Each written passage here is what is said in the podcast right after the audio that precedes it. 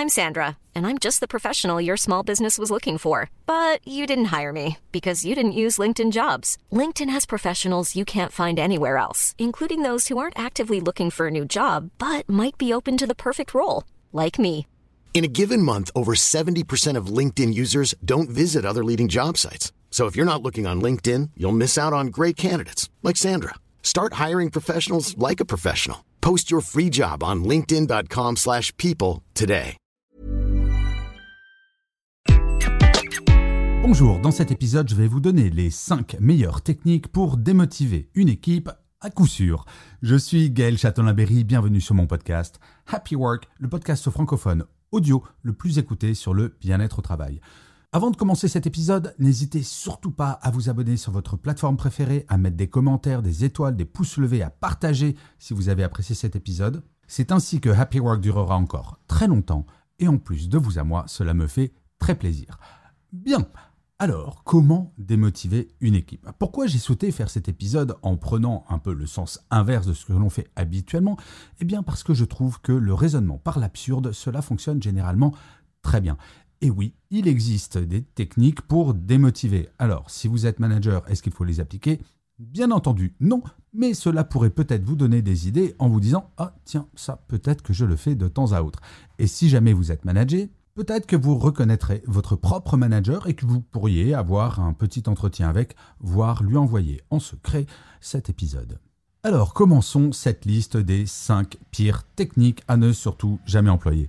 La première, ne jamais reconnaître les efforts, ne pas faire de feedback.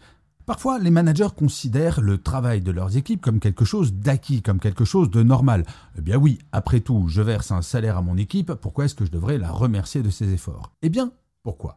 Parce que un manager sans son équipe, ce n'est littéralement personne. Il est fondamental de temps à autre que le manager dise à son équipe qu'il ou elle est reconnaissant ou reconnaissante. C'est extrêmement important. Ensuite, bien entendu, il y a le feedback. Quand c'est bien fait, il faut dire que c'est bien et non pas dire c'est bien, mais quelque chose, que tout ce qui vient après le mais efface tout ce qui a été dit avant. Donc de temps en temps dire c'est bien, point à la ligne.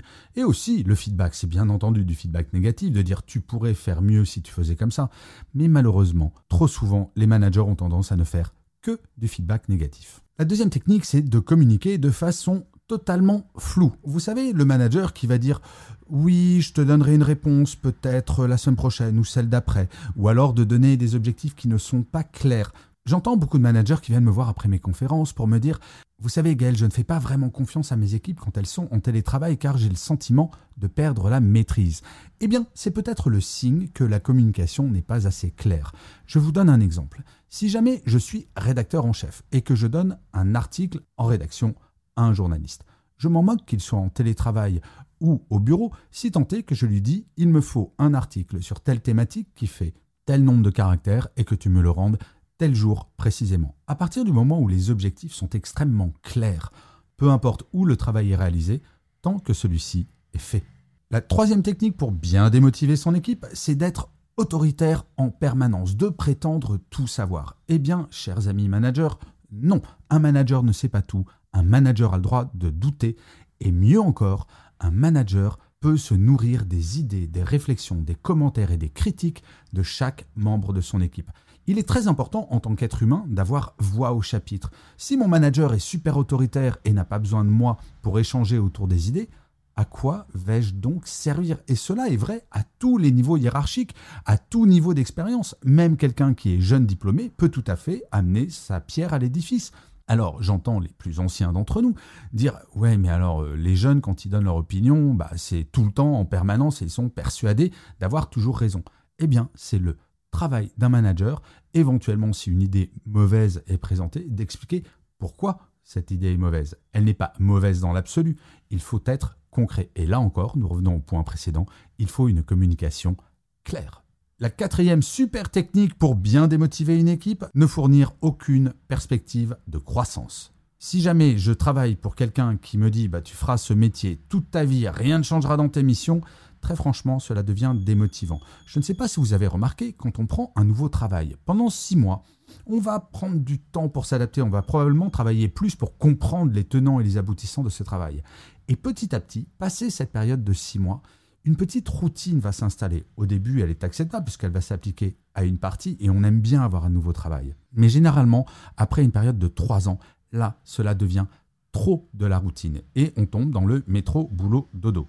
Il est important, mais quasiment depuis le jour 1, de donner des perspectives de croissance, d'expliquer à chaque personne dans son équipe que les portes sont ouvertes, que le manager est ouvert aux suggestions d'évolution de la mission en tant que telle, car oui, un salarié peut apporter des idées pour faire évoluer sa propre mission ou au sein de l'entreprise. Et la cinquième super technique pour bien démotiver n'importe qui dans une équipe, c'est de ne pas respecter l'équilibre vie pro vie perso.